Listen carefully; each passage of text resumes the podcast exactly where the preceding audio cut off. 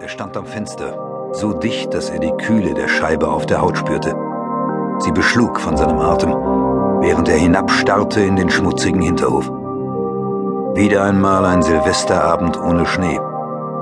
Die kleine orange-rote Lampe, die den Hof erhellte, wackelte im Wind und ein Gemisch aus Regen und verirrten, hoffnungslosen Schneeflocken huschte nebelartig durch ihren Lichtkegel. Auf einer der Mülltonnen lag ein Stapel alter Zeitungen. Offenbar hatte jemand auf diese Weise mit dem vergangenen Jahr abgerechnet. Man müsste eine Geschichte darüber schreiben, dachte Brück. Eine Geschichte über einen Mann, der am Silvesterabend einsam an einem schmierigen Fenster steht durch alte graue Gardinen auf einen hässlichen Hinterhof hinausschaut und davon träumt, Schriftsteller zu werden. Gleichzeitig bringt er es nicht über sich, vom Fenster weg und zurück an den Computer zu gehen, weil ihn die Aussicht lähmt, wieder etwas zu schreiben, was keiner lesen, keiner haben, keiner drucken will.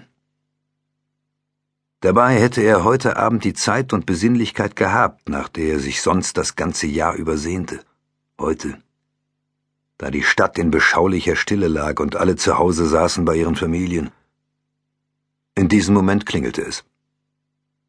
Es war ein Mann, blond und stämmig, der geradezu begeistert schien, ihn zu sehen. Und er hielt eine Flasche Sekt in der Hand. Herr Brück? fragte er mit leuchtenden Augen. Peter Brück? Ja, gab Brück zu. Mein Name ist ähm, Hans Schmidt, erklärte der Fremde. Ich bin heute Abend eingezogen. Er machte eine unbestimmte Geste, die in die nach gedünstetem Kohl riechenden Tiefen des Hauses gerichtet war. Nur ein Koffer und die Matratze. Dachte ich, frag Sie mal, ob Sie nicht Lust haben, diese Flasche mit mir zusammen niederzumachen. Hm, machte Brück. Das Ansinnen war ihm unangenehm.